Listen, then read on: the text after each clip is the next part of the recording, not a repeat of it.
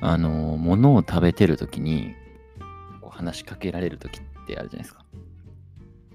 ねあ、うん。ちょっと待って、うん。あ、それはね、みたいな。ね、それを、あの、向こうにわざとやらせるっていう。ね、まあ、いじ、いじり、まあ、いじりなんですけど、はい。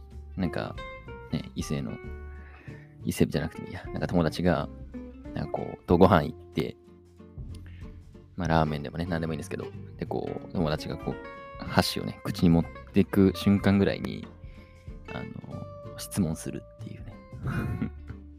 1回目ぐらいは、まあ、向こうも別になんかわざとやってるとは思わないんで、もう、もぐもぐってして、ああ、それね、みたいな感じで話して。なんかこう何回もやって、こう、やっていくと、お前わざとやろうみたいな感じでちょっとこう盛り上がるみたいなのがあるんで、よかったら試してみてください。